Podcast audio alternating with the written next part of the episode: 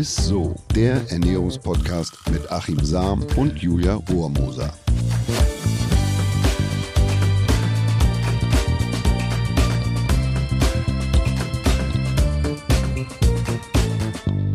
Hallo ihr Lieben, herzlich willkommen zu einer neuen Folge ISSO, dem Ernährungspodcast mit unserem Lieblingsernährungswissenschaftler Achim Sam. Und mit der äh, Lieblingsmoderatorin zumindest meiner, Julia Rohrmoser. Hallo. Ja, Hallöchen, schön, dass ihr wieder mit dabei seid. Heute reden wir über ein Thema, das wahrscheinlich recht viele Fans hat, inklusive mir. Trotzdem macht man es relativ selten zu Hause. Die Rede ist vom Frittieren und den ganzen tollen Produkten, ne? wie Kroketten, Pommes und alles, was unser Herz begehrt. Bevor wir aber ins Thema einsteigen, noch kurz ein Hinweis in eigener Sache. Lasst uns gerne mal bei Spotify, Apple und Co. eine Bewertung da und folgt uns beziehungsweise klickt mal auf die Glocke, damit ihr keine Folge mehr zukünftig verpasst. So, Achim. Aber jetzt lass uns loslegen und erklär uns, warum wir dieses tolle Thema heute machen. Naja, Gott, das muss ich nicht groß erklären, weil Frittieren tatsächlich ein Trend ist, ja. seit vielen Jahren mittlerweile. Äh, bei der Pommes kennt man es ja schon seit Urzeiten. Aber ich habe das Gefühl, dass man heute fast alles ins heiße Fett haut. Also nicht nur Pommes, sondern halt auch Gemüse, klar, ne, Tempura. Ja, Tempura, oh. Pizza habe ich mal einen Beitrag gemacht und, und wir sind da quasi, wir waren in Italien und äh, da gibt es auch eine traditionelle Pizza, die man in der Fritteuse macht oder quasi Och, nee, frittiert. Wirklich? Ja, wirklich.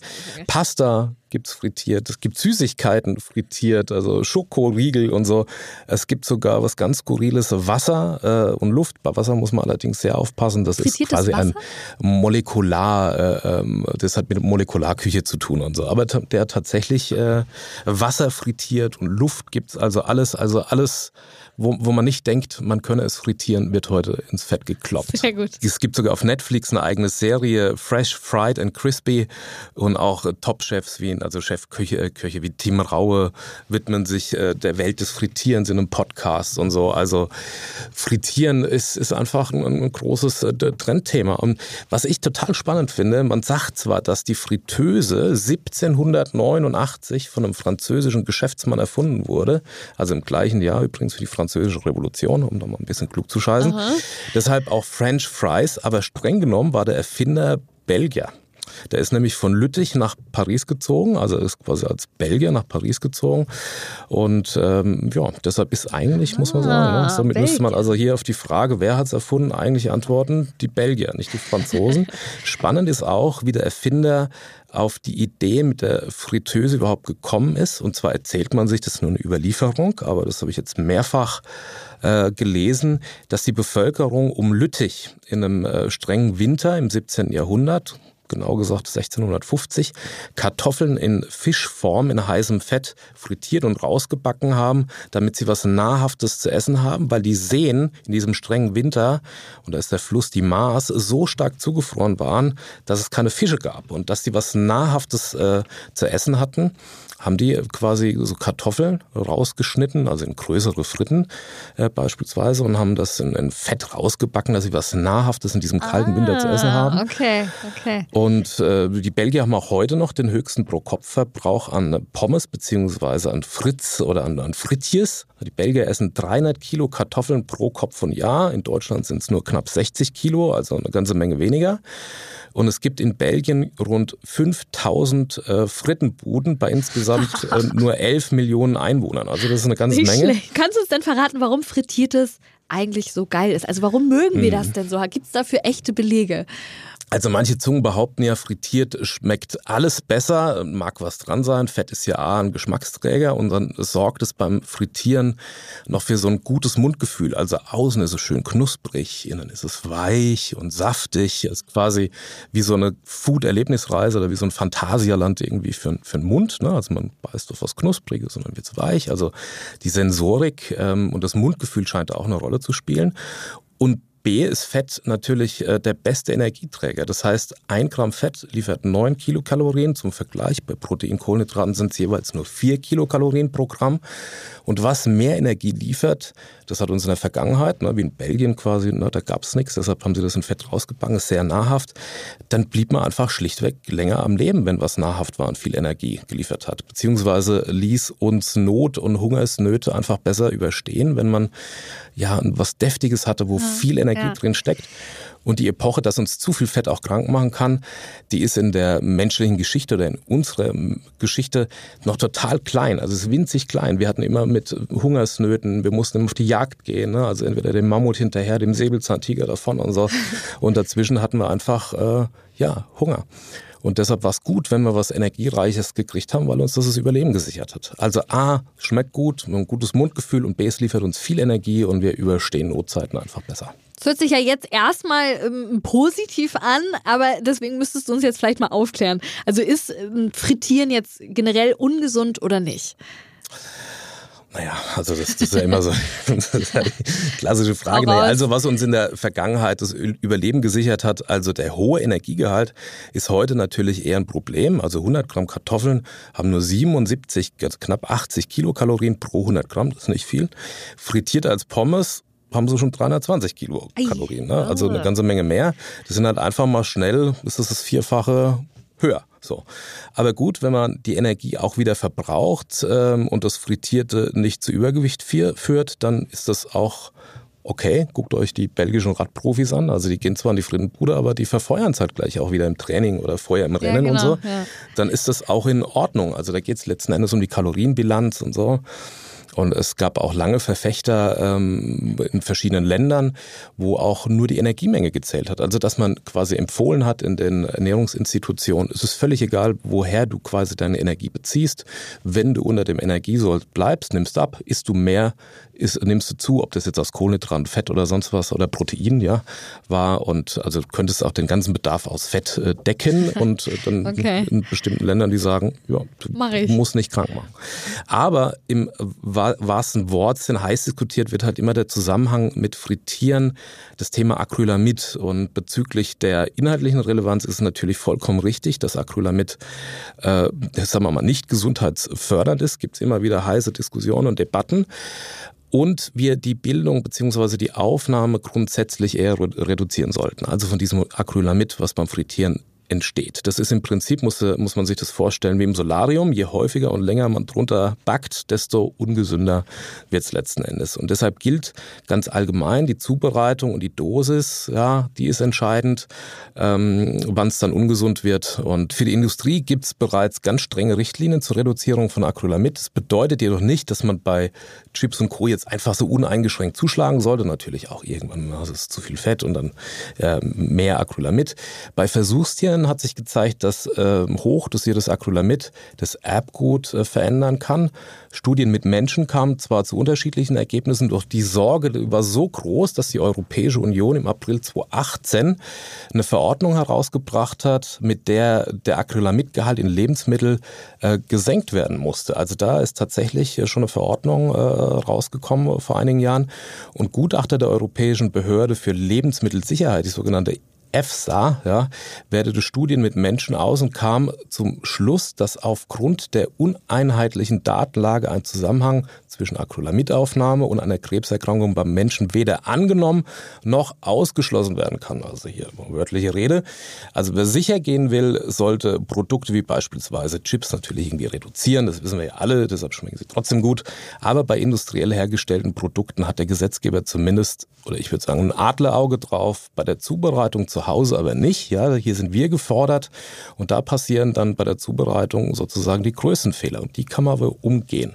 Genau, aber ähm, bei welchem Vorgang entsteht es denn eigentlich jetzt direkt oder bei was entsteht mhm. jetzt Acrylamid? Also wenn kohlenhydratreiche Lebensmittel wie beispielsweise Kartoffeln oder Getreide beim Braten oder Rösten, Backen, Frittieren auf mehr als 120 Grad erhitzt, dann entsteht der Stoff Acrylamid als quasi unerwünschtes Nebenprodukt. Und je höher die Temperatur und je länger die Erhitzungsphase, desto mehr Acrylamid wird gebildet bei diesem Backvorgang oder Frittiervorgang. Allerdings steigen die Werte ab ca. 180 Grad sprunghaft an. Also beispielsweise, äh, wenn man eine große Oberfläche hat, wenn man Kartoffelscheiben mit dünn schneidet, beispielsweise bei Chips oder so ist das ja so, äh, dann hat man eine sehr hohe ähm, Bräunungsoberfläche im Verhältnis zu der Gesamtmasse. Ne? Und Äh, bei Pommes, Bratkartoffeln, Kroketten, Knäckebrot, Toastbrot oder so, aber auch Kaffee wird ja geröstet. Da entsteht immer Acrylamid, aber auch bei Weihnachtsplätzchen, die man selber backt und so. Oh, Spekulatius okay. entsteht es auch. Aber gut zu wissen, vielleicht noch, bei Fisch und Fleisch entsteht kein Acrylamid. Also gleichgültig, wie es letztlich zubereitet wird. Und bei Kochen von stärkehaltigen Produkten übrigens auch nicht. Also es ist der reine Backvorgang von Getreide, kohlenhydratreichen Lebensmitteln. Okay. Du sagst ja, bei industriell hergestellten Produkten hat ja der ja, Gesetzgeber ein Auge drauf, aber wie kann ich jetzt beim selbst zubereiten und frittieren die Belastung in Grenzen halten? Und ich würde immer sagen, wenn ich selber ausbacke, dann goldgelb statt goldbraun. Und je schonender die Zubereitung, desto geringer ist die Belastung. Und je dunkler das Lebensmittel gebacken wird, umso höher ist dann auch der Acrylamidgehalt. Also goldgelb und nicht äh, dunkelbraun. Ja, okay. ja, dass man ja. pro 100 Gramm Pommes ca ca. ein bis anderthalb Liter Öl verwenden, im besten Fall unter 175 Grad frittieren. Oftmals empfehlen die Hersteller äh, höhere Temperaturen. Das erhöht zwar die Fettaufnahme der Pommes, wenn ich jetzt also geringer oder mit einer geringeren Temperatur frittiere, dann haben sie mehr Fett, weil die sich vollsaugen und nicht gleich die Poren sich verschließen. Aber es reduziert die Acrylamidbelastung. Und wenn man jetzt man hat ja gerade zum Thema Öl gesagt, ne? also dass man quasi 1 bis 1,5 Liter Öl verwendet bei den, bei den Pommes. Äh, also ist ja häufig die Frage, welches Fett nehme ich denn da oder welches Öl zum Frittieren? Und da ändern sich die Ernährungsregeln tatsächlich. Während ich ja für eine gesunde Küche immer empfehle, kalt gepresste Öle, ähm, das sind beim Frittieren natürlich hitzestabilere oder raffinierte Pflanzenöle wie beispielsweise ein raffiniertes Raps- oder Sonnenblumenöl besser. Die haben nämlich einen höheren Rauchpunkt, sagt man dazu. Das heißt, dass sie äh, nicht so schnell verbrennen, als wenn man jetzt ein kaltgepresstes oder ein, sagen wir mal, vermeintlich sehr gesundes Öl, man sagt immer, die kaltgepressten sind sehr gesund.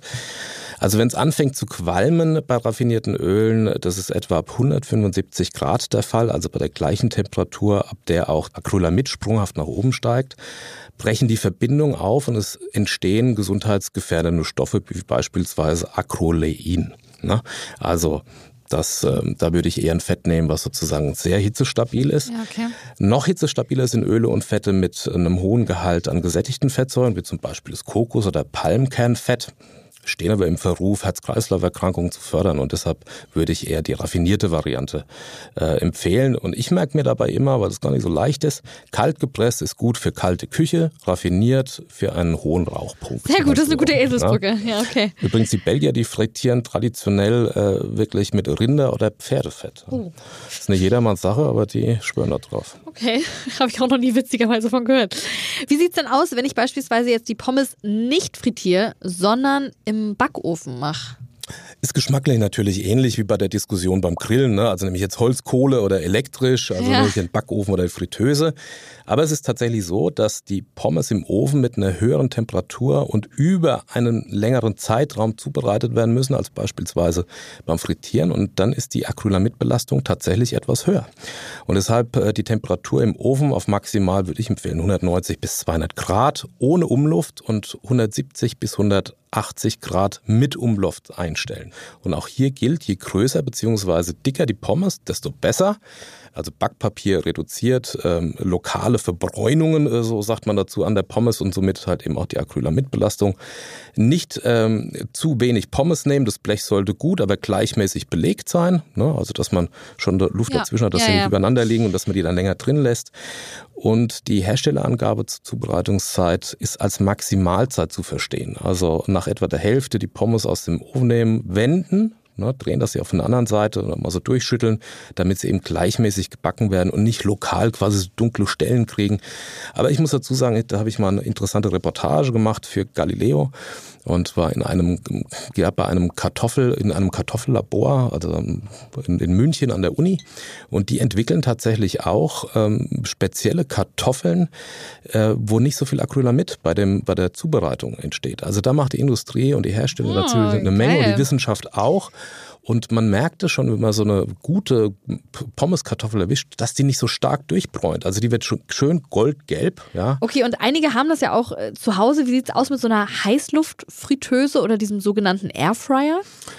Gar nicht so schlecht. Ich finde die gar nicht so schlecht. Das sind quasi Heißluftgeräte, die mit sehr wenig oder sogar komplett ohne Öl oder Fett auskommen. Also manchmal reicht da quasi so ein, so ein Esslöffel oder ein Teelöffel. Geil. Sieht ein bisschen so aus wie so ein Brotbackautomat, so eine, so eine Maschine.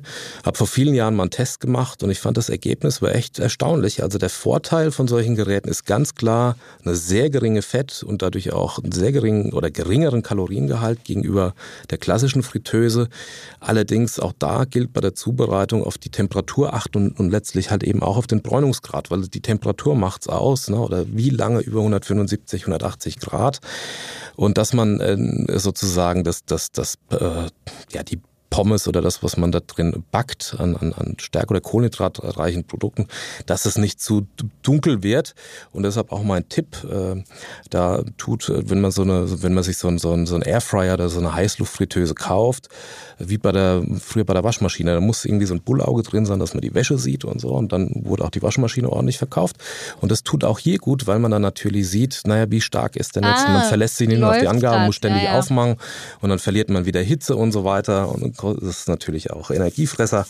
Äh, also, dass man beim Kauf quasi auf, auf so ein kleines Sichtfensterchen achtet und dass man die Temperatur gut einstellen kann, also dass man 170 bis 180 Grad einstellen kann, dann ist es auch quasi ja, mit dem Acrylamid vollkommen in Ordnung. So. Sehr gut.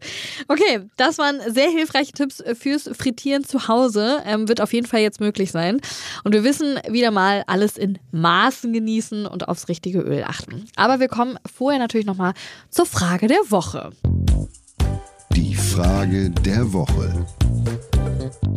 Vivian schreibt, Hallo Julia, hallo Achim. Ich höre mittlerweile sehr gerne euren Podcast, da mich das Thema Ernährung schon seit vielen Jahren interessiert.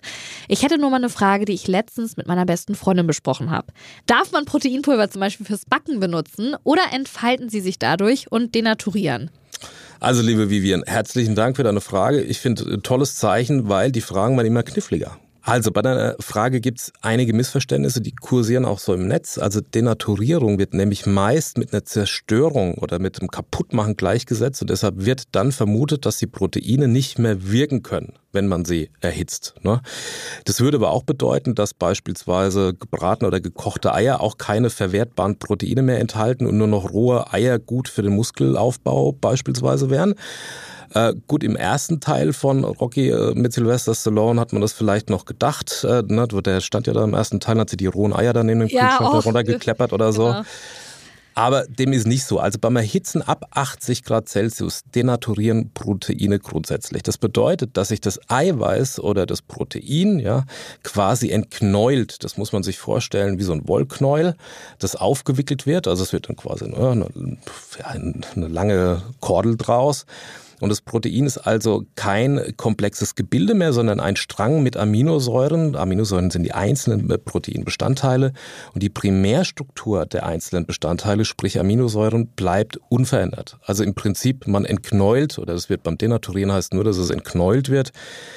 Heißt, ja, Proteine denaturieren beim Backen, was aber auf die Wirksamkeit und auf die Bioverfügbarkeit keinen Einfluss hat.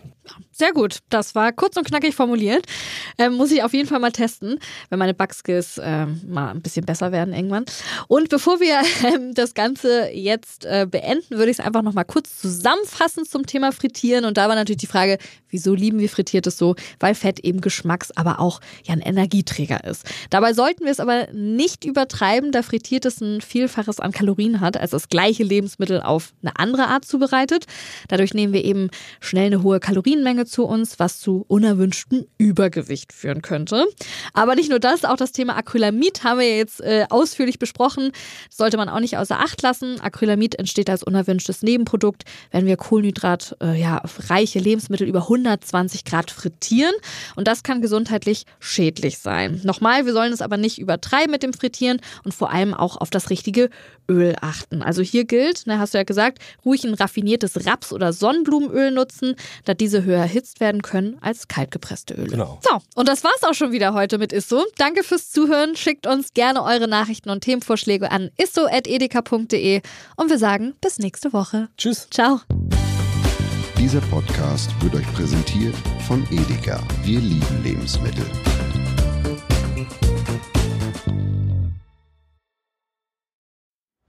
Es folgt eine Podcast-Empfehlung.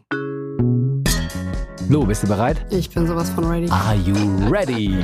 Herzlich willkommen bei Cheers, dem Weinpodcast mit Lu. Das bin ich, studierte Weinexpertin, Weinwirtschaftlerin und Weinbloggerin. Und ich bin Jonas. Ich bin hier, um Lu eine Menge Fragen zu stellen, denn wir sprechen in diesem Podcast über Wein, über Spannendes und eigentlich alles, was man wissen muss. Egal, ob man Weinanfänger ist oder fortgeschritten, dieser Podcast ist für alle bestens geeignet, die Bock auf Wein haben. Ja, welcher Wein passt zu welchem Essen? Warum ist Säure im Wein eigentlich so wichtig? Und wie kommen die Aromen in euren Wein rein? Und warum spuckt Lu nach dem Probieren immer wieder alles aus? In kurzen und knackigen Episoden gibt es genau auf diese Fragen die passende Antwort. Und ab und an gibt's auch noch Gäste. Und wenn ihr Fragen habt, dann schreibt sie uns an cheers.edeka.de. Jeden Montag gibt's eine neue Folge, überall da, wo es Podcasts gibt. Und ich würde sagen, Cheers. Cheers.